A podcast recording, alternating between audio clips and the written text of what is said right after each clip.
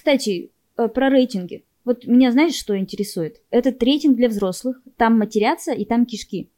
Но очень редко в мультфильмах есть секс, хотя мне кажется, что кишки там и отрубленные бошки это реально намного более страшно и неестественно, чем секс. И мне кажется, что в мультфильмах с рейтингом R должно быть больше секса. Что думаешь? Секс в каком-то смысле все еще немного табуированная тема для анимации, отрубленные бошки причем нет. Ну да, потому что, смотри, насилие, как будто бы ассоциации, которые выдают рейтинги, насилие объяснить проще, потому что насилие — это менее табуированная тема. То есть насилие даже показывает по новостям спокойно, да. и как будто бы в этом контексте общество варится постоянно. А вот секс — это все еще табуированная тема, в особенности в традиционном представлении. А, например, в тех же Штатах традиционное лобби, оно все еще очень сильно. И поэтому, кажется, в Вечных, в Марвел впервые появился секс за все время существования киновселенной, в кино. Это сериал, да, Вечные? Нет, нет, он... Э, это полнометражный фильм.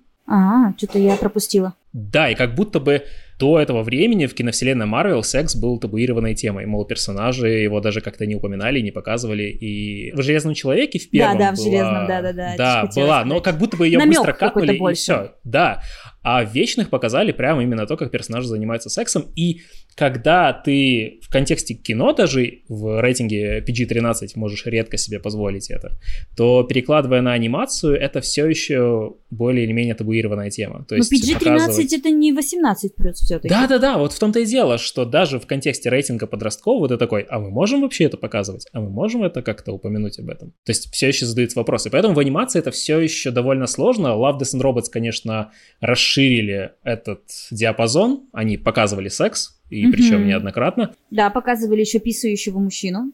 Писающий мужчина, да. Сколько рендер мощностей нужно было, чтобы отрендерить писающего мужика?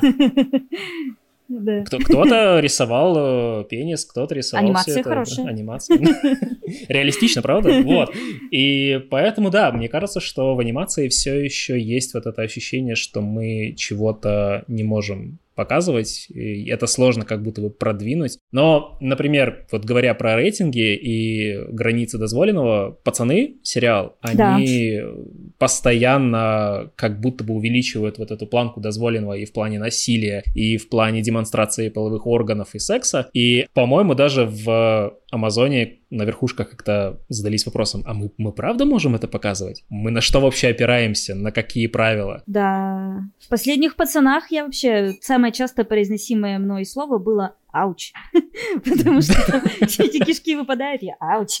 Да, по-моему, нет ни одной серии, когда э, персонаж не погибает какой-то абсолютно страшной смертью. Вот, по-моему, нет ни одной такой серии в «Пацанах». В целом, в основном, это про страшные увечья и про смерть. Там же даже в одной серии в начале дисклеймер, что это все честно компьютерная графика. Да, абсолютно. И животные не страдают. Вот, кстати, тоже насчет животных, что очень много людей чувствительно относятся именно к животным, но если там человека разрывает на несколько частей, и все нормально. Это в рамках допустимо. Привет! Это подкаст «Еще один шот и домой» от анимационной студии Vivix. Меня зовут Александр Рыбаков, я режиссер монтажа и ведущий подкаста в нашей студии. В этом подкасте мы с художниками из нашей, а также из других знаменитых студий разбираемся в том, как работает VFX и CG-индустрия, с чего начинается творческий путь артистов, что их вдохновляет и с какими трудностями они сталкиваются.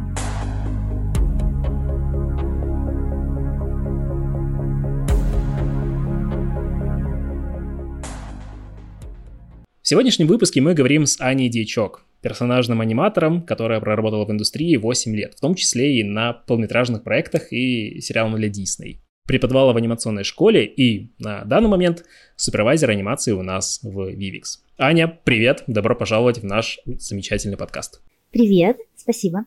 Расскажи, чем ты занимаешься в Vivix? Какая у тебя зона ответственности? Я работаю, как ты сказал, супервайзером анимации. У меня ответственность на два вида разделена. Первое это я, собственно, просто анимирую, как любой аниматор на студии.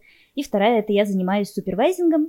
И под это подразумевается и работа с аниматорами, и тестирование ригов, какие-то комментарии, которые могут э, сделать риги более удобными для анимации. Также супервайзеры ищут э, какой-то стиль для разных персонажей, он может быть разным, особенно на нашем проекте. Мы можем заниматься подборкой референсов, поиска каких-то актеров, которые подходят под э, образ нашего персонажа. Да, и общаемся с другими отделами больше, чем просто аниматор. То есть ты принимаешь непосредственное участие в анимации персонажа и плюс проверяешь на качество другую анимацию от э, других э, аниматоров. Да, да. Ну и кроме того, какими-то вот такими более масштабно-организационными штуками мы занимаемся. Мы, потому что нас пока два супервайзера на Vivix, супервайзеры анимации. Да, то есть э, еще и занимаемся тестировкой ригов и стиля. Задаем стиль Окей, ну в целом ты ответила даже частично на мой следующий вопрос, но мне стало интересно, как э, выглядит типичная рабочая или творческая задача для аниматора. Вот можешь описать какой-нибудь из ближайших дней, которые у тебя были на Vivix. Да, вопрос такой, знаешь, нужно немножко, мне кажется, рассказать о том вообще, как устроено производство фильма, потому что, ну, нужно немного контекста. Весь фильм, ну, мультфильм или серия разбивается на секвенции. Ну, секвенции, они смысловые. И в, там, в фильме может быть, например, 30 секвенций, например, или 100 секвенций, смотря как режиссер разделит. Например, секвенция, как Эльза в «Холодном сердце» поет свою песню «Let it go», это, скорее всего, все одна секвенция, вот эта песня. И внутри каждой секвенции есть сцены. Сцены разделяются по ракурсам. То есть новый ракурс камеры – это новая сцена считается. Получается, что внутри секвенции может быть тоже 100 сцен, например. Аниматорам раздаются эти сцены. Бывает, дается несколько сцен подряд, то есть, например, там с 10 по 16. А бывает, дается просто одна сцена. И получается, что аниматор, он эту сцену получает на руки и должен ее санимировать. Что получает аниматор? Он получает storyboard, уже нарисованную эту сцену в 2D, но очень условно. То есть тут зависит от того, что это за студия, где-то более подробно нарисовано, где-то вообще там огуречики, ничего такого подробного. И получает layout. Layout — это версия этой сцены в 3D, в которой уже выставлена камера, то есть есть ракурс, есть 3D-объекты, в сцене. И есть условное положение персонажа в кадре. Он там сначала справа находится, потом слева и садится на стул. И это сделано уже, ну, очень условно. То есть как будто бы просто кукла движется, и просто вот она уже сидит. Нет никакого красивого перехода, нет тайминга. Ну, ничего не сделано, в общем-то, в плане анимации. И вот э, аниматор уже работает с довольно проработанной сценой. Там есть фон, там есть камера, там есть общая идея, что должно произойти. И задача аниматора сделать анимацию этого персонажа и сделать то, что хочет режиссер, и чтобы это соответствовало стариборду, и при этом, чтобы на это было интересно смотреть зрителю. И передать, получается, цель этой сцены. То есть у каждой сцены есть какая-то цель. Мы хотим показать такие-то чувства, мы хотим показать такое-то действие, вот. И, в общем-то, задача аниматора это все выполнить в интересной форме. То есть, получается, ты принимаешь решение как персонаж. Ну, например, скажем, что походка, она может подчеркивать эмоцию. И задача из пункта А в пункт Б этому персонажу пройти, чтобы, например, камера пролетела рядом с ним и показала что-то вроде такого перебивочного кадра, чтобы просто показать географию и где мы находимся, и что персонаж перешел из пункта А в пункт Б. И получается, аниматор, опираясь на задачу и плюс на какое-то свое мироощущение, он может усилить ту или иную эмоцию. Например, если герой будет радостно подпрыгивая пересекать улицу, то это как раз-таки создаст гораздо больше портрета персонажей, хотя, по идее, места для этого в том же сценарии не было. То есть это задача, в том числе, как я правильно понимаю, аниматора, придать вот этой жизни и контекста. Верно. Нужно делать это осторожно, учитывая задание от режиссера, Стоит спросить режиссера, а что чувствует персонаж в это время? Какие у него цели, что он делал до этого, что он будет делать после? Ну, есть довольно много вопросов, которые я люблю задавать. И чем больше мы знаем ответов, тем будет точнее и более подходить фильму наша анимация. Но при этом мы добавляем от себя, конечно. Нашу фантазию включаем. Да, плюс еще, конечно, нужно будет еще влезть в бюджеты и в сроки, потому что иногда можно действительно много придумать классных деталей, которые, конечно же, просто в pipeline не влезут, ну, кстати, я бы не сказала, потому да? что, да, в анимации у нас есть определенные сроки, и они больше могут э, размазываться не из-за количества деталей, потому что, собственно, сложность и продолжительность работы над сценой не зависит от количества деталей, если честно. Это больше зависит от того, насколько четко есть понимание у режиссера, чего он хочет, и насколько четко он это сформулировал, и насколько четко аниматор понял его. вот, этот мостик очень важный. И бывает, сцены долго находятся в продакшене, именно потому что аниматор делает много вариантов, потому что режиссер передумывает или неправильно понял его аниматор. В таком случае получается долго. А если все друг друга поняли, и аниматор достаточно опытный, чтобы то, что он понял, красиво реализовать и интересно, то, в принципе, сценки вот так и проходят. У нас нет такого, что так, ну, на экшн-сцены мы делаем с такой скоростью, а акшн-сцены с такой скоростью, а если он сел, давайте-ка еще два дня сверху добавим. Такого нет. Это, кстати, хороший поинт, потому что как будто бы со стороны кажется, что продакшн немножечко по-другому работает, и как будто бы сроки гораздо более сжаты, чем кажется, но это здорово, что есть всегда Возможно, варианты. на спецэффектах больше так. Я не знаю точно, но у меня бы могло создаться такое впечатление, что там в одной сцене мы хотим, чтобы взрывались дома и куча осколков летела, и она может там месяц быть, наверное.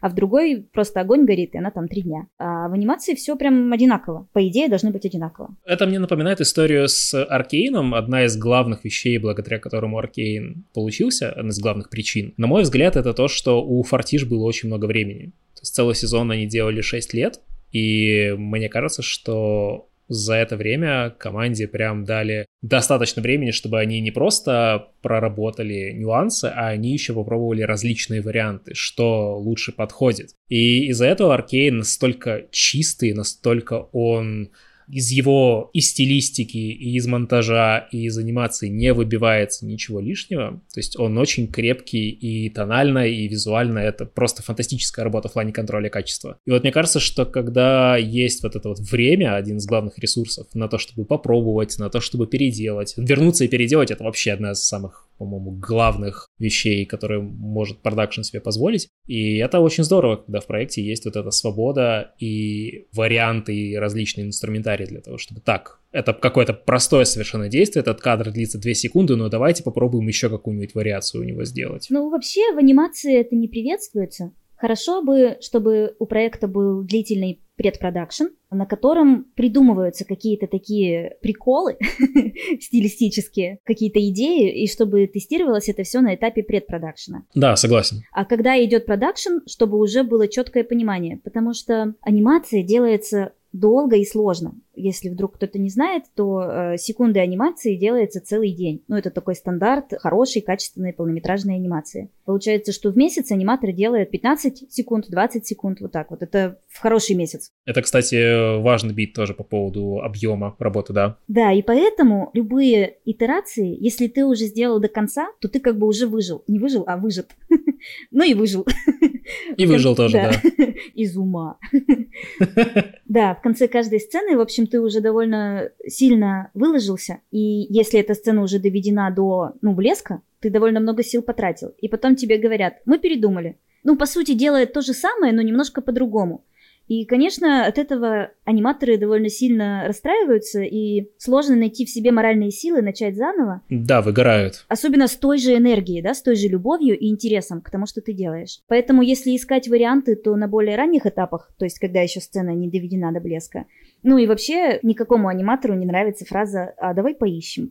Да, это я как монтажер тоже могу сказать, что когда говорят «а давай попробуем еще вот это», когда ты уже сделал где-то процентов 70, ты такой, не, уже никаких сил нет. Да, да, да ты права, новое конечно. хочешь это... делать, да, а вот это то же самое опять, это сложно. Да, ты права, это важное уточнение, что все варианты с попробуем, либо с какими-то альтернативными вариациями shot ов, они все всегда происходят на этапе препродакшена, а еще, по-моему, раньше даже, когда есть какой-то тестовый ролик, который заявляет стилистику, либо art direction и в целом какой-то mood от произведения. И там тоже оттачиваются некоторые предварительные механики, либо предварительные варианты того, как все выглядит и ощущается. Ну да, и по-хорошему должен быть проведен такой серьезный research над каждым из э, главных персонажей, подобраны референсы, сделано много анимационных тестов, чтобы каждый аниматор вот понимал, как движется этот персонаж, какие у него особенности, как сделать его движения более интересными, именно характерными этому персонажу. К сожалению, такой подход не очень распространен. Он всегда приводит к хорошим результатам, но он стоит денег и времени, и немногие студии могут похвастаться таким подходом. Мы пытаемся делать это, но тоже не скажу, что пока у нас это идеально получается. Тоже нужен же опыт такого предпродакшена, а поскольку на территории СНГ это не принято делать, то и мало кто знает, а как. Как этот э, research устраивать вообще.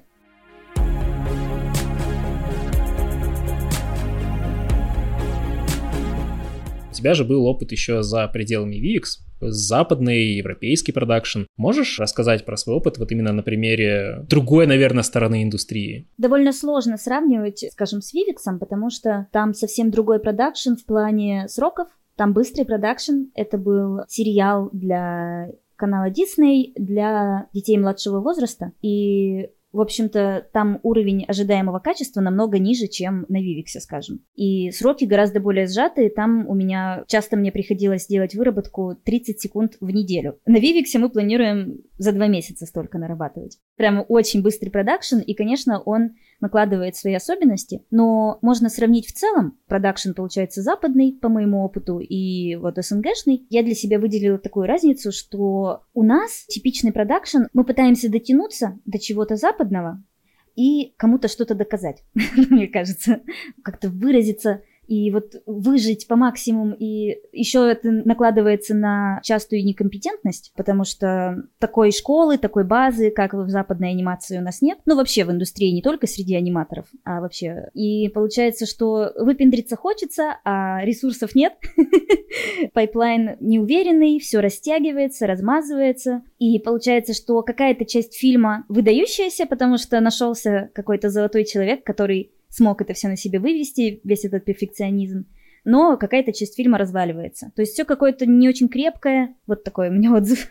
А вот по моему опыту западной индустрии, там люди делают бизнес. У них все четко. У них нет желания прыгнуть выше головы. Они держатся определенных рамок, и у них получается их держаться. Там мало правок, там мало неожиданностей, там все очень четко. Вот они это делают, потому что они зарабатывают деньги, а не потому что они хотят кому-то что-то доказать. Вот у меня такое впечатление. И как бы у этого есть и плюсы, и минусы. Но работать, конечно, комфортно в среде, в которой все знают, что делают, все знают, зачем делают, и все умеют делать. Мне кажется, ты в целом описала довольно четко модель коммерческого искусства, когда люди в индустрии зарабатывают деньги, но при этом они достаточно опытны для того, чтобы зрителю, будущему зрителю красиво и грамотно преподнести произведение.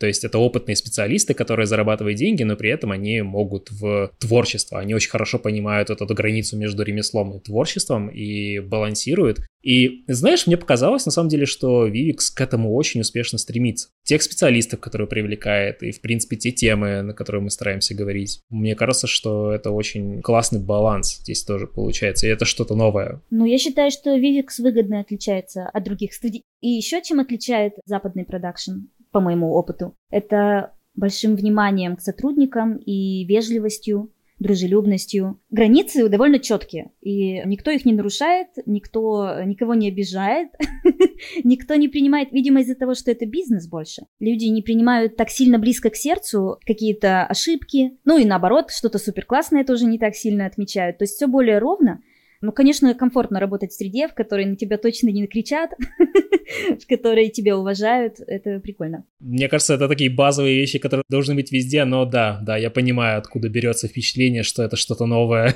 Часто бывает, что, видимо, как раз из-за желания сделать что-то особенное, бывает руководителю на проекте кажется, что у него есть какое-то видение и какой-то дар. Амбиции. Амбиции, mm-hmm. да. И он хочет выразить как бы свои амбиции через твою работу. Бывает, что это в данной задаче вообще не нужно, а ему все равно хочется. И в итоге получается как бы, что все страдают, а в итоге фильм не очень. Не то чтобы это все время так, но мне кажется, что да, это да, довольно конечно. распространенная ситуация, в отличие от западной. Это интересный еще поинт в том, как продакшены бывают выживают, когда ими руководит не творческий человек, но и у него в команде все творческие. И вот тоже бывает интересно получается, как результат либо недостаточно ровный, либо он наоборот с каким-то перекосом в арт, который не очень зрительский, как будто бы цели у проекта тоже могут размываться. И это тоже интересно вообще понаблюдать, как разные продакшены с разными руководителями, с разными поставленными задачами, они в итоге, доходят ли они вообще до конца, вот тоже, кстати, интересный вопрос. Ну, кстати, если довели до конца, то уже молодцы.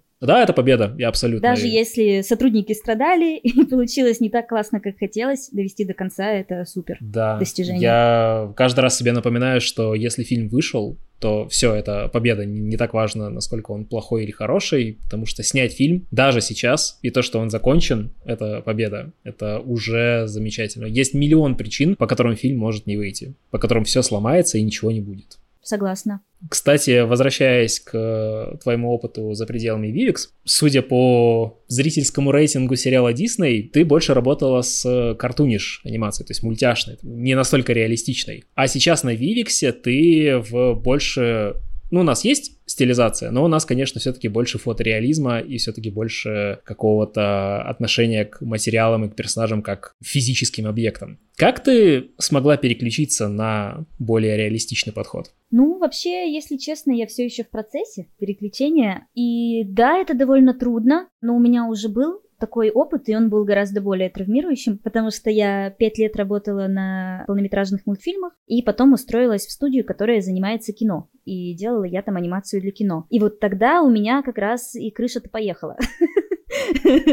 Насколько сильно отличался pipeline и ну, pipeline просто капец как отличался, ну, потому что все-таки анимация для кино очень сильно зависит от footage а, и режиссер кино — это не то же самое, что режиссер анимации, и у него нет такого видения анимации четкого, как у режиссера анимационного фильма, поэтому там как раз было очень много итераций, Потому что он привык, что можно сказать актерам, а давай вот так попробуем, а давай вот так. Переснимем, давай да, да.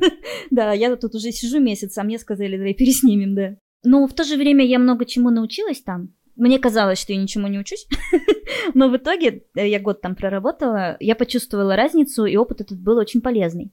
И сейчас, конечно, мне это помогает. То есть, если бы этого опыта не было, крышу бы снесло сейчас, наверное. А так я ее уже подлатала с тех пор. В общем, когда я только устроилась на студию, мне дали тест, не в смысле, что протестировать меня, хотя, может, в каком-то плане и это тоже, но больше просто тест анимации персонажа, не для сериала, а просто вот как бы попробовать, посмотреть, как вообще можно поанимировать вот этого персонажа. И, ну, было довольно мучительно. То есть, первые там три недели я все не в ту сторону шла. И причем мне казалось, казалось, выглядит прикольно, а мне вообще редко нравится, что я делаю, и мне казалось, блин, ну получается прикольно, ничего себе. А я показываю, а, говорят, а мне нет. говорят, вообще не туда. Да, и это трудно было, и я переживала. Ты выстояла, ты выстояла, молодец. Спасибо. Ну, в общем-то, где-то через месяц все получилось, и тест получился прикольный. Была найдена какая-то грань стилизации, но мы еще продолжаем ее оттачивать, эту грань. Вообще, конечно, мой мультяшный бэкграунд не стирается, и он точно влияет на то, что я делаю. Но я надеюсь, что это идет на пользу нашему проекту, потому что второй супервайзер анимации, он как раз киношный и более реалистичный, и у него все технически четко, он такой профессионал технической, такой реалистичной, серьезной анимации. И я тут такая бабочка-феечка. И мне кажется, мы прикольно э, уравновешиваем друг друга. Ну, я надеюсь, что это повлияет положительно на проект в целом. Потому что сухая реалистичная анимация, на нее тоже не очень интересно смотреть. Можно вспомнить некоторые серии из Love Doesn't Robots и какие-нибудь, знаешь, про солдат, где вот они прям непонятно, это кино или 3D. ну, на мой взгляд, такие проекты не очень интересно выглядят. Сейчас э, Артем Гансер входит сюда и со слезами на глазах пытается сказать тебе, забери свои слова обратно. Надо будет обсудить эту тему. Ну, потому что, знаешь, если мы хотим реализм, то зачем мы делаем анимацию? Наймите актеров. Золотые слова. Одно дело э, фильм «Аватар», в котором действительно были актеры, и ну, мне кажется, там анимация шикарная вообще. Там... Перевоплощение, в принципе, в другое существо. Да, там того стоило. Это, в этом был смысл, и там действительно были актеры, которых снимали с разных ракурсов, и макап, и актеры. Ну, у нас-то все-таки не кино, у нас все равно мультфильм.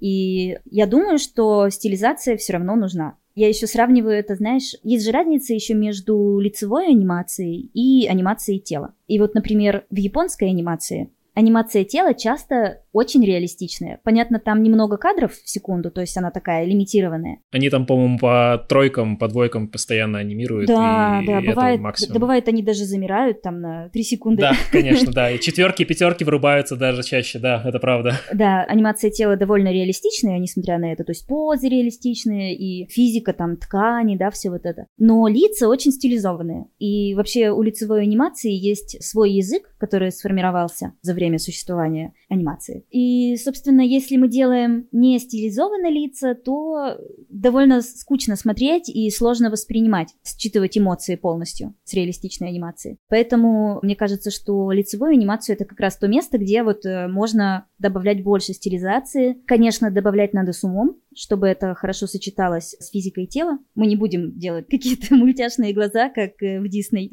и суперреалистичную анимацию тела, но большую выразительность можно как раз с помощью лицевой анимации сделать, и вот я надеюсь, что мы к этому придем. То есть мы пока еще ищем. Ты интересно подсветила сейчас, потому что ведь и правда же меняется подход при переходе от картуниш к реализму. То есть меняется вообще все от работы с референсом до актинга. И мне вот стало интересно, в чем, наверное, какие-то ключевые особенности в том же, в самом процессе, наверное, когда ты переходишь? То есть что тебе нужно перепрошить внутри себя, когда ты переходишь от картуниш к более реалистичному? От чего тебе там отказаться, может быть, стоит? Или наоборот, приобрести какие-то навыки? Так, ну, картуниш бывает разный. Можно представить себе стиль, как в «Монстрах на каникулах», Отель Трансильвания. Ой, да, Тартаковский, э, да. он же бешеный.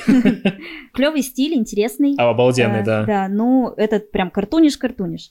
А можно представить себе Pixar, и это уже гораздо более спокойная анимация. И смотря откуда мы переходим. Ядро остается тем же самым. Мы должны четко понимать, что чувствует персонаж, какие у него цели, понимать вообще четко нашего персонажа, чувствовать самим то, что он делает. И в тонкой, и в реалистичной, и в мультяшной анимации это нужно обязательно делать, и как бы ядро остается тем же. Наша цель — показать зрителю, что происходит, и так, чтобы он чувствовал то, что чувствует персонаж. То есть считывал его эмоции, считывал его желания, и чтобы смотреть на это было интересно. Ну и понятно, что картуниш анимация, она такая более развлекательная. Она прямо из кожи вон лезет, чтобы тебя развлечь и как-то очень интересно показать то или иное движение. Пиксаровская анимация, она больше нацелена на вызывание эмпатии и чувства, и там не так много интересных каких-то переходов, например, и позы не такие выразительные, но они все еще довольно сильно артовые, довольно сильно продуманные в плане там линий действия и всех. Ну, вообще позы там суперские, хотя не такие мультяшные.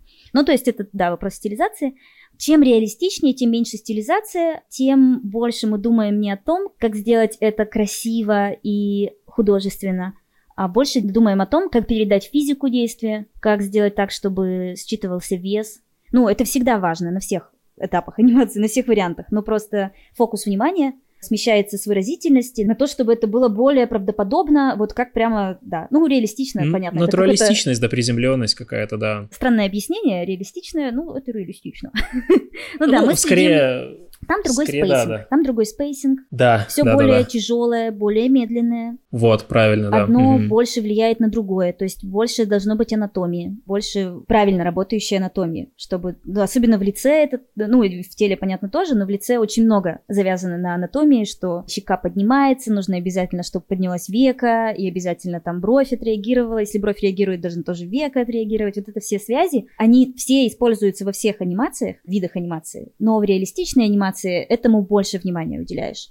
И также и при работе с референсами, чем стилизованнее анимация, тем больше референс нужен просто для планирования, то есть примерное понимание, что я хочу сделать и какой вариант мне выбрать, что персонаж делает, и для вдохновения, то есть референс может вдохновить на какую-то идею. А в реалистичной анимации это уже больше так, мы смотрим по кадрово, насколько пикселей сейчас у нас сдвигается плечо относительно грудной клетки когда, в какой момент кадра вес находится на какой ноге. То есть это более важно в реалистичной анимации. Мне еще нравится сравнивать реалистичную и мультяшную анимацию с рисунком. И можно представить себе портрет очень реалистичный, с растушевкой, карандашом, прямо такой, как фотка. А можно представить себе шарж. Как сказать, что из этого сложнее, что из этого интереснее, в общем-то, и то, и то сложно, и то, и то интересно. В мультяшной анимации, как и в мультяшных рисунках, очень много принимается решений самим художником. То есть я принимаю решение, чтобы вот это движение было большим, ярким, а вот это маленьким. Вот это сейчас он резко сюда переместится, здесь он замрет. Тут я сделаю, художник думает,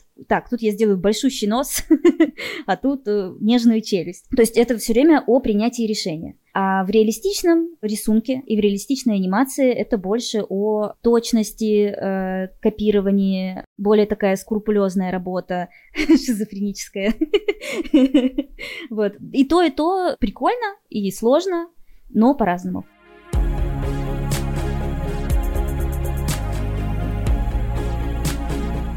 Ты очень важный бит сказала, который я все никак не могу выкинуть из головы, это про вес. И правда, как будто бы картуниш, он более такой не привязан к физическим законам нашего мира, он более пластичный, он более хаотичный и такой яркий. А когда ты все-таки работаешь в реализме, у тебя гораздо больше именно вот это physicality, то есть кадр тяжелее, все объекты внутри него, они подчиняются очень каким-то предопределенным законам, которые должны вызывать у тебя чувство достоверности. Я даже, вспоминая про базовые принципы анимации, вроде растягивания, либо предвидения, они как будто бы все ужаты. Они тоже работают в реализме, но их сила и воздействие на того же персонажа в кадре, она как будто бы гораздо-гораздо слабее. И Поэтому, в принципе, например, если персонаж делает замах рукой, хочет совершить какой-нибудь супер классный удар, все равно предвидение, вот это anticipation, оно все равно должно быть, чтобы зритель увидел то, как замах набирает силу, и там, например, в следующем кадре уже удар. Это все равно должно работать. Но как только это картунишь, это настолько все экстраполировано в несколько раз. Вот этот замах руки будет там, как в Looney Tunes, э, замах руки за пределы планеты.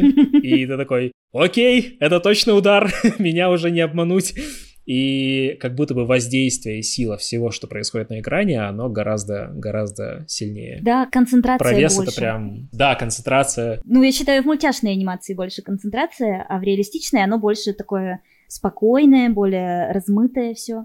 Но все еще должно работать, все еще должно выполнять основные да, функции. Да, правила как будто бы не меняются. Меняется именно само, сама сила воздействия. В этом плане мне, опять же, очень нравится смотреть на современные блокбастеры, не больше не на качество графики, а на то, как они работают как анимационные секвенции. Те же трансформеры, те же Мстители, любой проект, в котором есть фули CG персонажи, они же, по сути, мультяшные. Они работают все по принципам анимации, просто в зависимости от условий, в которых они вписаны. И как только я понял вот эту главную разницу, я, когда смотрю блокбастер какой-нибудь за 200 миллионов долларов, где есть 7-минутный какой-нибудь сет-пис, который полностью сделан на компьютере, я такой, так это же анимация.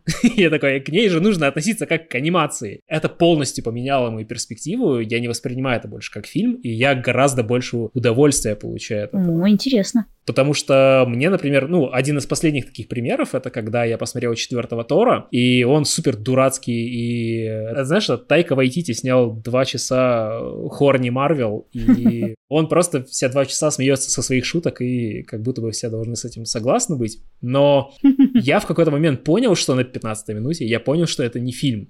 Там даже на актеров наложен какой-то софт-фильтр, который делает их кожу и доспехи, одежду, как будто бы они cg То есть mm-hmm. фактура между CG-фоном либо какой-нибудь экшн-сцены, которая очевидно вся полностью CG. И потом, когда актеры просто стоят, разговаривают, это диалоговая восьмерка максимально простая, у них все равно на коже, на одежде какой-то тон наложен, который делает их эстетику максимально приближенной к CG. И я все последующие там час 45 после этих 15 минут воспринимал четвертого Тора просто как анимационный фильм. Наверное, поэтому мне больше понравился Тор четвертый, чем тебе.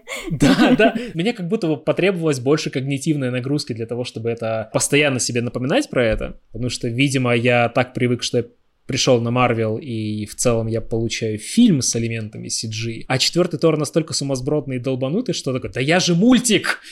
Да, это точно. Просто смотри на меня как на мультик, и чё ты придрался-то? Это было, конечно, удивительно как-то заметить за собой, что, ну да, это ну, тебе нужно время и силы для того, чтобы объяснить самому себе, что эстетически это какое-то другое произведение. И мне кажется, что в массовом каком-то зрительском опыте до сих пор не сложилась полностью концепция по поводу того, что фули CG-сцены — это просто мультики, и ты должен их смотреть как э, мультфильм тогда у тебя просто, у тебя как будто переключается что-то внутри, такой, а, это ж просто по другим правилам работает. Это не фильм, у которого более физические и тактильные законы. Ну, интересно, должно ли оно работать по другим правилам? Это, кстати, тоже очень хороший вопрос. Тебе как кажется? Ну, вообще, мне кажется, анимация в кино стремится к тому, чтобы мы не замечали, что это анимация. Раньше стремилась. Раньше, да. Мы с тобой до записи обсуждали, что качество графики упало, и как будто бы вот этот барьер, он сломался в восприятии. И мы такие, мы должны заново себе объяснить, почему это происходит на экране. Ну, я думаю, от жанра зависит. То есть, может быть, жанр такой на грани. То ли кино, то ли мультик. А может быть, жанр более серьезный фильм, и там графика должна вызывать во мне мысль, что это на самом деле существует. В целом соглашусь, потому что смотришь на условного Таноса, и он один большой ходячий спецэффект, но он очень натуралистичный, и ты веришь, что это не Джош Бролин с датчиками на лице, а это герой, у которого вот такая вот внешность. Ну или опять же, вот в «Аватаре» те же персонажи Они очень, да, реалистичные. Я, по-моему, где-то месяц назад пересмотрел оригинального аватара. Он только в некоторых моментах состарился. То есть Согласна. это какие-то маленькие незначительные элементы либо где-то мэтт пейнтинг немножечко съехал, да, либо разрешение меняется. Вот что-то, что-то, что-то вот такое незначительное.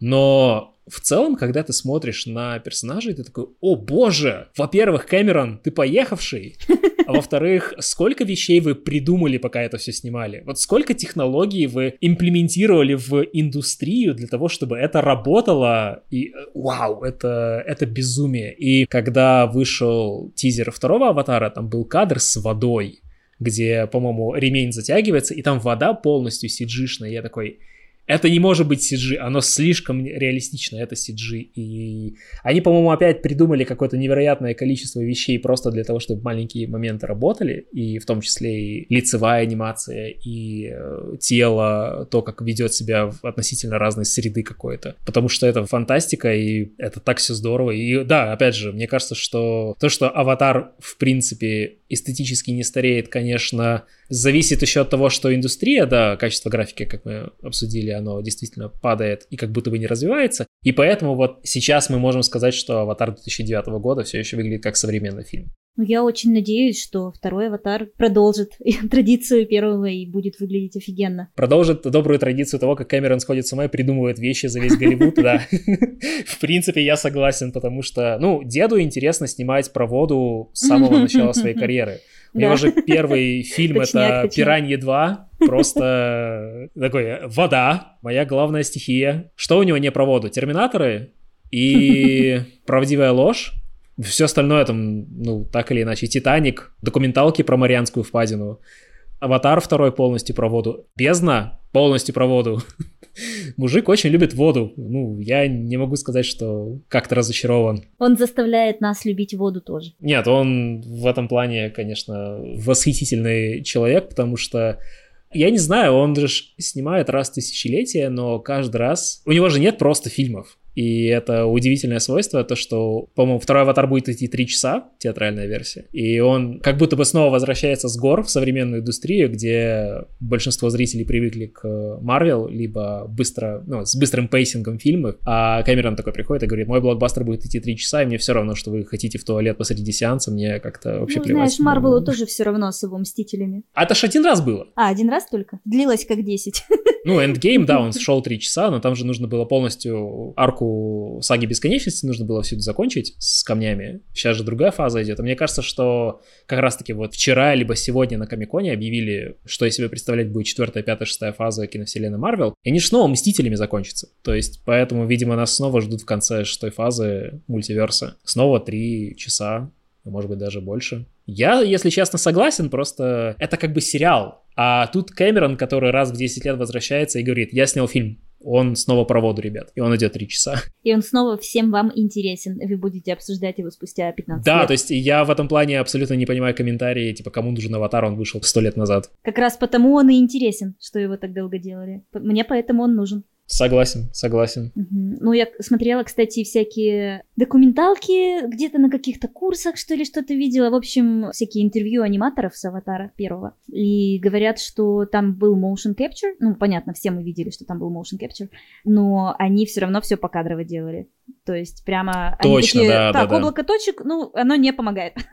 Я буду делать с нуля, просто ориентируясь на это облако точек. Вот, это, конечно, интересно. Это тоже один из важнейших битов, потому что когда ты смотришь на аватара, ты думаешь, что это просто мокап, и аниматоров как будто бы там нет. Но... Да, да. Это ручная анимация, большая часть фильма, большая часть перформанса, микроэмоций, которые ты видишь, там глаза немножечко сужаются, когда улыбается персонаж. И, о, там безумие! Ты смотришь на эту выкладку и на условия современной индустрии, да и, в принципе, в 2009 году очень похожа, в принципе, была история с pipeline ом. Mm-hmm. И ты понимаешь, сколько человека ресурсов, сколько какого-то авторского видения того, как микроэмоция, микродвижение должно себя вести на персонаже, это просто безумие. Аватар недооценен, мне кажется. Да, он собрал свои сумасшедшие миллиарды, но мне кажется, что к нему все еще отношение как к такому беззубому блокбастеру, который ты посмотрел один раз и забыл. Не знаю. У меня не такое. Меня тогда впечатлил. Ну, да, да, да. То есть я согласен, что есть какой-то общий мут того, что аватар впечатляющий, но, наверное, со временем к нему появилось вот это такое отношение, как к проекту, который, типа, зачем Кэмерон снимает целых пять штук аватаров, кому он нужен, вот такое очень Лишь бы успел с таким темпом. Мне почему-то кажется, что он все успеет. Надеюсь, надеюсь. И надеюсь, что так и будет. Много времени тратить. А не раздавать на кучу-кучу студий. Спецэффекты все по-разному сделают, как попало. Нормально закомпозим. Да, не, я думаю, что настолько старые закалки, что у него отношение к CG как к practical effects, которые должны быть сделаны натуралистично и правдоподобно. И главное, чтобы он франшизу Дисней не продал. Тут интересный момент. Я не могу вот сказать, что я на 100% уверен, но из того, что я читал в интернете, да, Фоксы перешли под управление Дисней, но «Аватар» как франшиза, по-моему, единолично принадлежит Кэмерону. То есть он как будто бы человек-студия, который сказал, не, это мое. Прикольно, я не знала. И, судя по всему, у него какие-то исключительные абсолютные права на то, как «Аватар» будет себя вести как франшиза. Понятно, в юридически это подчинение студии и прокатчикам, и лей, и так далее, и так далее. Но именно с какой-то творческой перспективы и контроля это прям фильм Джеймса Кэмерона и, и все. Но вообще, в принципе, про «Аватар» интересный момент, потому что Кэмерон, с другой стороны, настолько увлечен своими аватарами, что он как будто бы другие аспекты не замечает. У «Аватара», если ты вдруг не знала, какой-то сумасшедший лор, про который никто не знает. Они языки отдельные придумали, они флора и фауна мира — это отдельные энциклопедии, по них написанные. Ну, ты знаешь, это чувствуется по фильму. Это не на поверхности, но именно поэтому все выглядит так круто и продумано. Нельзя сделать вид, что у тебя разнообразие фауны. Нужно реально продумать разнообразие фауны, и тогда все это увидят. Ну, это вообще такой большой процесс сложный. Люди пытаются часто очень поверхностно его как-то воссоздать, создать иллюзию, и в итоге, ну, это заметно и не так цепляет. Я согласен, да, и это в том числе, конечно же, влияет на анимацию и на то, как вот твои ультрареалистичные персонажи вписаны в э, сеттинг. Просто такое ощущение, как будто бы Кэмерону какие-то отдельные части э, мира Аватара были интересны, и он их усиливал. Есть замечательное видео у эссеиста Sideways, канал называется, он рассказывает про музыку, и он там затронул а, я одну люблю идею. его, этот канал, да, супер. Конечно, жаль, что уже где-то год ничего не выпускает, но мне нравилась его тенденция, что с каждым следующим выпуском он становился злее, потому что он чувствовал, во-первых, невероятную несправедливость отношения к музыке и скорингу в Голливуде, а во-вторых, то, как эта музыка обычно используется, и не очень по назначению. И про «Аватар» у него был замечательный тейк по поводу того, что Джеймс Хорнер, композитор э, фильма, он провел какую-то невероятную титаническую работу по исследованию звучания мира Пандоры, как потенциально может этот мир звучать, и когда они записывали скор в том числе, они очень много имплементировали каких-то уникальных инструментов, которые были записаны где-то в многочисленных поездках по миру в поисках звучания, и там были какие-то даже племена, которые никогда не видели э, человека за последние 10 лет из какой-то другой местности, и они оттуда вот прям выдирали какие-то культурные особенности и пытались пытались применить в аватар, и Кэмерон приходит такой говорит, что-то сложно, давайте просто музыку голливудскую запишем. И как будто бы ему неинтересно было вот исследовать настолько глубоко, ну, может быть, он что-то использовал все равно. Не-не, сто процентов. В «Аватаре» музыка, она все еще такая... Есть и племенные какие-то мотивы, есть и милитаристские, то есть она очень насыщенная. То есть как голливудский скор, он работает на сто процентов, как какая-то большая помпезная музыка, которую можно слушать отдельно и узнать что-то дополнительное про мир фильма. Ну, в принципе, тоже, но как будто бы он пришел и как Дисней со «Звездными войнами» сказал, mm-hmm. а расширенная вселенная не канон, все, мы делаем свое. И как как будто бы вот эту килотонны этого контекста он выкидывает и... Ну вот, можешь звать меня мечтателем, но я считаю, что вся эта проделанная работа, она окупается, и она чувствуется, и наверняка он все равно... Ну, может, он сказал, нет, мы не будем вставлять этот саундтрек, но этот саундтрек вдохновил в итоге финальный саундтрек, возможно. И вообще вот такой подход э, фундаментальный, ну, он реально работает и находит отклик. Ну, и если, например, посмотреть на трилогию «Властелин колец» не как на фильм, а на книгу, и сколько Толкин всего придумал и вообще жизнь этому посвятил, и в итоге это книга там супер-супер любима всеми людьми, и все восхищаются и поражаются ей, хотя вообще-то, ну, история и история, да? Такая большая продуманность и большая основа для произведения, она правда решает. И круто, что есть э, сумасшедшие, которые продолжают так относиться к своим проектам и запариваться. Вот. И мне кажется, это все важно и нужно, а иначе как вообще искусству дальше идти? И все только ради коммерции делать. Я абсолютно согласен с тобой. Здесь просто интересный момент, который, скорее всего, мы никогда не узнаем наверняка, мы можем только предполагать, но есть же, наверное, разница, когда автору просто неинтересно погружаться так глубоко, и когда вот кто-то извне, вроде вот композитор, да, потому что кино — это коллективное искусство, кто-то привносит свою какую-то часть. Вот Джеймс Хорнер, как композитор, он такой, смотри, сколько крутейшего контекста можно в музыку запихнуть. А Кэмерону как будто бы неинтересно. И вот мне кажется, что какое-то главное отличие между Кэмероном как автором, условным аватаром, и Толкином, который Сильмариллион написал просто для того, чтобы у него была Библия для Средиземья. И Питер Джексон, который приходит и говорит, это все важно, но мы просто сконцентрируемся на чем-то когда делаешь экранизацию. Вот как будто бы есть разница между концентрацией и мне неинтересно. И вот это тоже хороший вопрос. Как было все-таки с «Аватаром»? Может, Камерону действительно было интересно, но он решил сконцентрироваться. И исходя просто из того, как ругался Sideways, именно с точки зрения музыки, а он говорит, что Кэмерон было неинтересно. Это не концентрация, это именно было отсутствие интереса погружаться так глубоко. Интересно. Странно Интересно, даже, да? да. Странно. Потому что в других э, сферах он погрузился хорошо для своего фильма. Особенно на Марианскую впадину два раза. Блин, так, это музыка или вода? Вода супер, музыка вода.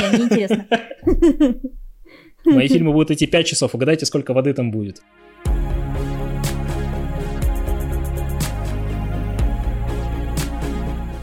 Как ты думаешь, в каком типе анимации, например, 2D либо 3D, можешь так разделить, по-твоему, больше инструментов для раскрытия истории? Или везде поровну просто и все? Ну, вообще, если сравнивать анимацию и кино, то мне кажется, в анимации больше инструментов для раскрытия истории, чем у кино. Ну, потому что в анимации мы можем вообще что угодно сделать. Ну, теперь с помощью спецэффектов мы и в кино можем что угодно сделать. Но в анимации это что угодно может превратиться вообще в полную абстракцию. То есть это вообще может быть что-то абсолютно безумное. А если сравнивать стили анимационные, то мне кажется, что они не влияют на возможность раскрыть историю. Потому что я думаю, что можно раскрыть историю даже с помощью стоп-моушен и э, спичек. и можно сделать классную историю. Я думаю, что анимация больше влияет не на историю, а на то, насколько можно раскрыть персонажа в этой истории. То есть показать его характер и привязать зрителя к персонажу. Вот на это, я думаю, влияет стиль анимации. Хорошо, да, просто опять же, понимая твою перспективу как персонажного аниматора, я согласен, что на персонажа это действительно оказывает больше влияния, но тебе не кажется, что персонаж это и есть история? Персонаж есть история, но анимация персонажа не есть история. Mm, хорошо, да. Не подловил. Да, больше тут от кинематографии зависит. Всего того, что любишь ты в своих обзорах. О нет, слово обзоры. О нет, не обзоры, ревью, нет, э, эссе, своих эссе. Как тебе, эссе? А, фух, фух, пронесло. Э, Еще 10 секунд и был бы э, сердечный приступ. Ты меня спасла, спасибо большое. Но на самом деле я не так серьезно отношусь к этому. Людям действительно привычно в интернете называть. Ну, привыкли говорить, да, просто. Так, это про фильмы, значит, это обзоры. Это обзор, все. Ну, да, да. Вот, потому что видеоэссеистика все еще не так сильно распространена. На этой ноте, кстати, хочу тебя спросить про контекст вне Vivix. Можешь рассказать про свой опыт наставничества? Ты же ведь ведешь курсы, так? О чем они? Да, вообще я первый раз вела курсы довольно давно, лет пять назад. Я когда вела курсы, я поняла две вещи. Первое, мне очень нравится помогать людям и пытаться разобраться в предмете настолько, чтобы добиться, чтобы у другого человека это получилось. И второе, мне не очень нравится, как устроены школы в целом анимационные и их коммерческая составляющая. Ну, это опять же какие-то мечтательные идеи о том, что не на первом месте должны быть деньги, а на первом месте должен быть э, энтузиазм и любовь. Поддерживаю. Да, ну, конечно, я еще пока не знаю, как сделать так, чтобы энтузиазм и любовь э, были достаточны, и, и чтобы деньги вообще не были нужны. вот. Это ты описываешь будущее, которое в Стартреке, кстати, потому что у них там денег нет. О, супер. Ну, в общем, с тех пор, как я те курсы повела, ну, там какое-то время, несколько групп я отвела, у меня зародилось желание свои курсы когда-то сделать, которые были бы как раз основаны не на деньгах. Но поскольку это основано на деньгах, как знаешь, любые собственные проекты довольно сложно не забрасывать и думать о них, когда тебе нужно работать. И, в общем-то, эта идея довольно долго была в замороженном состоянии, но недавно у меня появилась возможность начать ее снова развивать, потому что с начала войны мне было довольно трудно, но я думаю, как и э, большинству нормальных людей, Ха-ха, делим людей на нормальных и ненормальных. Меня мучили мысли и переживания, и различные неприятные эмоции. И мне хотелось сделать что-нибудь хорошее, что-нибудь как-то помочь. Но финансово помогать мне было трудно, потому что тоже надо было переезжать, и э, много разных трат, не было уверенности в том, что дальше. Вот, и я подумала, я лучше помогу не финансово, и я собрала две группы по анимации среди ребят из Украины. У меня было две группы, основы анимации и актинг для аниматоров, то есть для тех, кто с нуля, и для тех, кто с каким-то опытом. И бесплатно 4 месяца занималась с ними анимацией. Это были прям настоящие курсы, у нас были лекции, у нас были домашние задания.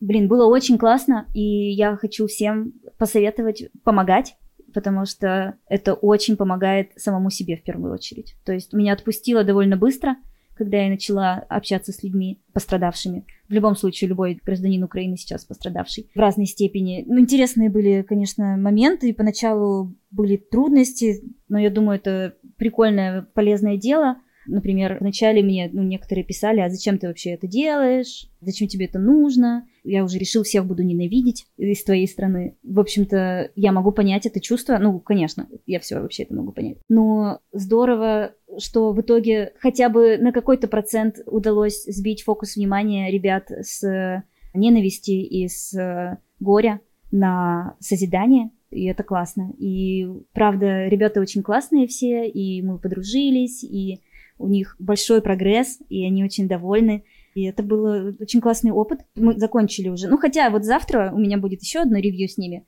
потому что мы курсы должны были закончить еще в начале июля, но мне захотелось довести работу еще там до идеала, вот, и поэтому они еще мне могут скидывать. Ну, это прикольно, мне вообще нравится преподавать, и нравится, знаешь, ну, отдаваться этому прямо на сто процентов. Потому что я верю, что если человек хочет, любого человека можно научить клево анимировать. Но просто нужно, чтобы он вложил время в это, а я вложила в это силы и энергию свою, сколько могу. Ну, потому что очень часто в школах такое отношение, что, ну, как бы мы выбираем клевых ребят в итоге, а те, кто не клевые, те, у кого сразу не получилось, те, у кого... Ну, потому что люди очень по-разному начинают анимировать. Да, у кого-то, скорости разные. Да, у кого-то получается довольно быстро, у кого-то вообще очень туго и какая-то эпилептика вместо анимации. Особенно вот когда ты сначала начинаешь вести, то есть с основ. Вот я точно могу сказать, по моему опыту, шансы у всех есть. То есть все могут стать клевыми, если преподаватель и студент вложат одинаковое количество сил, ну, большое. И это, конечно, очень вдохновляет, вдохновляет, что можно помочь людям научиться, если они этого хотят. Я не очень знаю, что дальше с этим делать, знаешь, я же не могу всегда бесплатно преподавать. И Понимаю. это было трудно, то есть это занимало почти все мое свободное время, кроме работы. Ну и это и давало мне очень много, но и я очень много отдавала, то есть я не могу столько отдавать всегда и за бесплатно.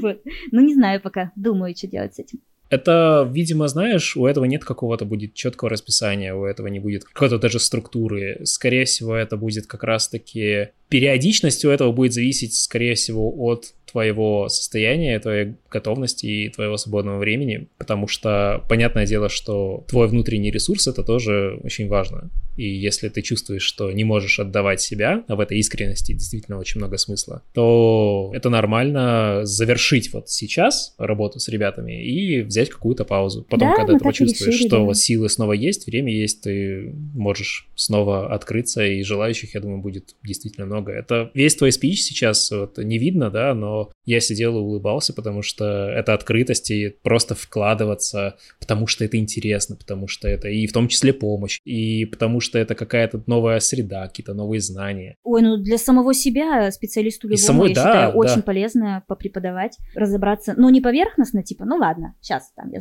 получу 10 тысяч рублей, сейчас я там сделаю, или сколько там. А когда ты прямо хочешь научить, то тогда ты капец как перелопачиваешь сам свои навыки, кучу дополнительных ресурсов просматриваешь и пытаешься все систематизировать очень четко, потому что если ты четко сам понимаешь, то ты и другому можешь донести. Если ты анимируешь просто ну, я так чувствую, то как ты можешь объяснить человеку, что ты чувствуешь? Преподавание должно быть отрефлексированным и сформулированным, потому что если это какие-то абстракции, которые ты даже себе не можешь объяснить, то донести сообщение до других людей во время курса это еще сложнее и может все закончиться каким-то большим фиаско. Но если ты видишь, что у твоих ребят все получается, и плюс ты еще дополнительно учитываешь, что у каждого разная скорость, у каждого разный порог вникания, mm-hmm и там у них тоже могут быть разные условия, при которых они, может быть, сейчас они не могут учиться, но вот чуть-чуть надо подождать, и вот у них есть возможность снова, и ты снова вкладываешься с новыми силами. Это обалденно располагает, и, конечно же, как ты правильно заметила, и тебе хорошо объясняет, что ты умеешь, как ты умеешь и на что ты готова. И для того, кто обучается, он такой, yes, я доделал это до конца, у меня есть четко пройденный маршрут и путь, все работает. Очень здорово. Да, ну вот я думаю, как можно какую-то такую платформу придумать, которая была бы не такой дорогой, потому что вообще меня беспокоит этот вопрос. Мне кажется, что курсы по анимации очень дорогие. В СНГ тоже сложно учиться анимации. И когда ты уже анимируешь, и ты можешь себе позволить какие-то курсы повышения квалификации, потому что ты уже в индустрии и уже, ну, зарабатываешь больше, чем, чем кассир. Но в любом случае у тебя есть профессия, ты зарабатываешь, и ты как бы вкладываешься в свое развитие. Это не так трудно доступно, как вход в профессию.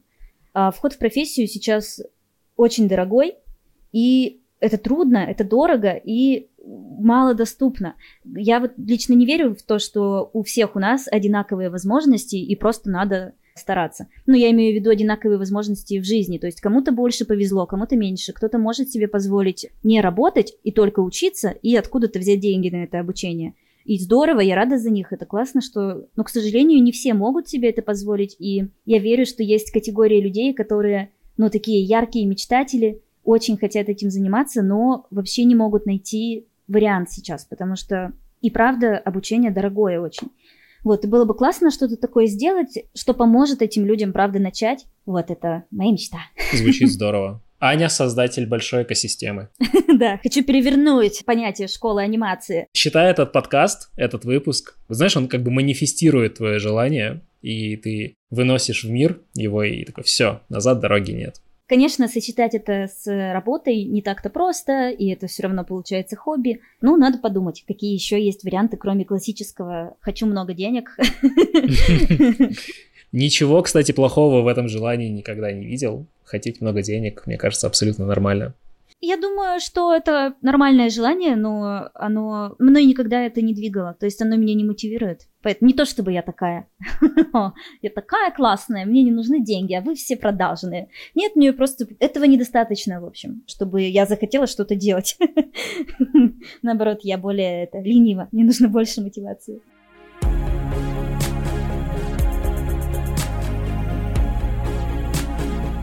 Расскажи, как прошла твоя релокация. Поделись своим опытом. Так, ну она прошла очень быстро. Я приняла решение, за три дня надо было собрать вещи, то есть я приняла решение резко, через три дня уже был вылет, и приходилось очень в попыхах принимать всякие решения на тему это продать, это отдать, это оставить это взять. Вот, это, конечно, довольно стрессово было. И еще у меня же собака. О, собака, да. Да, из-за собаки выбор авиакомпаний очень сократился, прямо на 90% сократился, потому что у меня большая собака, и ее надо перевозить багажом, оказалось, что авиакомпании, которые готовы перевозить животное в багаже, не так много. И в тот момент, когда я переезжала, это было самое начало марта, в тот момент был очень большой ажиотаж на билеты, и поэтому было реально трудно принять решение, трудно выбрать билет, трудно потратить на него столько денег. Вот. В общем-то, поскольку это всего три дня, все это прошло все равно быстро. Мы люди взрослые, у нас время быстро бежит. Поэтому, в общем-то, все нормально, переехала. Оказалось, конечно, что переезд вообще намного больше денег требует, чем я думала. Я думала, ну что там, билет на самолет, ты снял жилье, да все. А кстати, про деньги, да, которые не мотивируют. Которые не нужны, да. Да.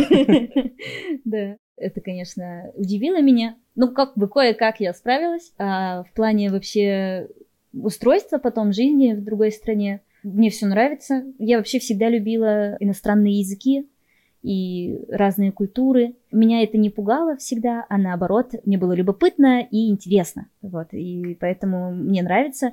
И вообще, я всегда надеялась оказаться частью большой индустрии кино и анимации. Мне не хотелось быть изолированной и оказаться вдруг запертой. В общем-то, потому и приняла решение такое резкое по релокации. Не хочу лишаться этой возможности. В общем-то, я для того и анимирую. Кстати, да, вот и когда ты начинаешь думать в контексте того, что ты рискуешь быть изолированным от всего остального мира, и что вроде как у тебя есть возможность работать в большой индустрии, но страна тебе просто не позволяет, и поэтому даже несмотря на то, что у тебя есть вот пушистый дуралей, которым нужно заботиться, и которого нужно кормить и выгуливать, и авиакомпании совершенно не хотят идти тебе навстречу, и такие, мы не перевозим, это слишком не в нашем стиле. Слишком опасный груз. Слишком, да, вот, и все равно как-то взять и заставить себя принять такое решение, причем довольно быстро. Это удивительно, конечно. Мне кажется, у каждого релокация, она очень по-разному ощущается. То есть очевидно почему. Но каждый раз, когда вот просто разговариваешь с людьми, когда они релацировались вот именно так вынужденно и так быстро, сразу как будто бы ты и себя проверяешь, э, ну, у тебя было так же или нет, и вот. А второе это то, что замечаешь вообще, какие приоритеты у тебя. То есть, мне кажется, те, кто релацировались, они такие, у нас, к счастью, есть, во-первых, возможность, а во-вторых, мы не хотим ждать лучшей жизни, мы хотим ее создавать ну, вокруг ну, себя. конечно, материальная привязанность тут, э, если есть материальная привязанность, я имею в виду что ты очень любишь свои вещи, там очень любишь, да, очень да, любишь конечно. район, в котором ты родился. вот, тогда сложнее намного. Вещи, да, это абсолютно тебя понимаю. А я не очень люблю свои вещи. Мне да? Да, мне, я тебе говорю, я это бабочка-феечка. мне не очень интересно это вот это все земное. Деньги есть, собака есть, все. Денег нет. А денег нет, собака есть. Потратил, да, да. Нет, собака есть и анимация есть. Остальное все основано живется. Как, кстати, пес себя сейчас чувствует на новом месте? Знаешь, первое время он боялся, прям, особенно когда темно. Видимо, все так по-новому пахнет. И люди а, другие, да. ой, его так пугали женщины в паранже. Он прям сильно гавкал на них. Но мне сказали, что местные собаки тоже гавкают на женщин в паранже, так что это не потому, что он никогда не видел, а, видимо, всем животным это кажется, ну, опасным, что они не, не понимают, не видят лица. Потом, теперь уже, мне кажется, он очень себя комфортно чувствует. У нас тут все уже налажено. У нас есть поляна, идеальная поляна для выгула. Да клево, но только разве что раньше он очень много играл с другими собаками. Очень много было бездомных собак, с которыми он дружил.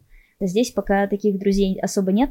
Вот единственный минус для него. В остальном, по-моему, он супер себя чувствует. Зато котов уже много. Ой, вот это, кстати, проблема. Если раньше коты были средним уровнем врагов, то теперь это главный враг. Уровень угрозы повышен. Тут вообще они нападают сами. Они подпрыгивают к нему и шипят. И я пытаюсь их отогнать. И это смешно выглядит, потому что у меня большая собака с гигантскими зубами, а я защищаю его от котов. Он просто не умеет ими пользоваться пока что. Он, может, и мог бы, но я и не хочу этой конфликтной ситуации, где Понимаю, кошка да. царапает мою собаку, собака задирает кошку. Это же ужас какой-то. Вот, и приходится, да. Ну, тут прям много такого опасных моментов в плане кошек. И знаешь, наверное, последний вопрос который более такой абстрактный, и на него можно даже коротко как-то ответить. Можешь назвать любимые анимационные фильмы свои? Можно даже первое, что придет в голову, а может быть, есть что-то, что настолько повлияло и вдохновило тебя, что прям вот тоже ты в работе даже на это опираешься? Вообще, я не люблю выбирать что-то любимое из каких-то категорий. Первый тест ты прошла. Но я могу рассказать, что я, когда посмотрела Валли, кинотеатре. Ну, то есть давно, когда там он вышел. 2008, кажется, да, или или седьмой даже. даже, да. Я тогда поняла, что я хочу работать в анимационной индустрии, и что мне вообще абсолютно все равно, что я буду делать в этой анимационной индустрии, но я должна быть там. Ну, не обязательно в Pixar, но очень хочу делать что-то подобное, ну, потому что меня просто безумные эмоции вызвал мультфильм, при первом просмотре, и какой-то трепет, и умиление, и мне очень хотелось быть частью этого, и я думала, я буду... Я потом узнала, что это вообще нормальная работа, но тогда я подумала, я буду моделить камни, ну возьмите меня, возьмите меня в индустрию. Но теперь я знаю, что камни вообще-то моделить не так-то просто. Не хочу обидеть, у меня есть друг, который много лет моделил камни, и все нормально, он клевый. Да, так что вот, наверное, я бы выделила этот мультфильм как что-то, что на меня повлияло очень сильно. Вот, но я даже и не надеялась стать аниматором, потому что мне казалось, что, ну, это слишком сложно, и мне не получится, поэтому я буду делать что-нибудь маленькое совсем. я согласна делать что-нибудь маленькое. Оказалось, что, в общем-то, анимация — это реально ужасно-ужасно-ужасно трудно, но это так офигенно. Это просто лучшее занятие, какое я могла бы представить вообще. Это лучшая профессия. Ха, выкусите все остальные. Лучшая профессия. Вот. И она мне так нравится, что вообще неважно, насколько это трудно. Это все можно преодолеть, если очень нравится. Меня очень заряжает твой энтузиазм и любовь к своей профессии. Спасибо. Я, ну, сейчас сижу и улыбаюсь просто. Если вдруг у вас период, что вам не нравится, чем вы занимаетесь, ну, в общем, у меня тоже такое было, э, именно в анимации. Года три назад я думала, что, ну, возможно, это ошибка была, и это все вообще мне больше не нравится. А сейчас, видишь, я снова полна энтузиазма. Так что ничего страшного, такие качели могут происходить, потому что, конечно, наша индустрия очень выматывает и выжимает из тебя соки. Потому что если ты хочешь сделать очень круто, то ты часто выгораешь вообще-то. Даже вот да, на, на да. этом проекте, вот диснеевском, на котором я работала, как я говорила, что там все там, это бизнес, у нас есть четкие правила, вот не обязательно выше головы прыгать не надо, но я все равно всегда старалась по возможности сделать больше, чем нужно, лучше, чем нужно. Ну, мне кажется, это прикольно стараться больше, чем нужно для самого себя. Но вот это может приводить к всякого рода выгораниям, поэтому тоже сложно. Но, я думаю, зависит от характера, и сложно поменять себя и начинать халтурить ради своего здоровья. Чтобы никто не заметил, да, делать какую-то минимальную норму. Да, ну, хотя даже, ну, бывают вот условия, где никто и не хочет, чтобы ты делал больше, чем нужно. Кстати, да, да, бывают же такие проекты, на которых специально тебя останавливают, такой, сегодня ты не работаешь. Хотя можно себе завести кота, он сядет на ноутбук, и сегодня ты точно не работаешь. Да, да, они такие.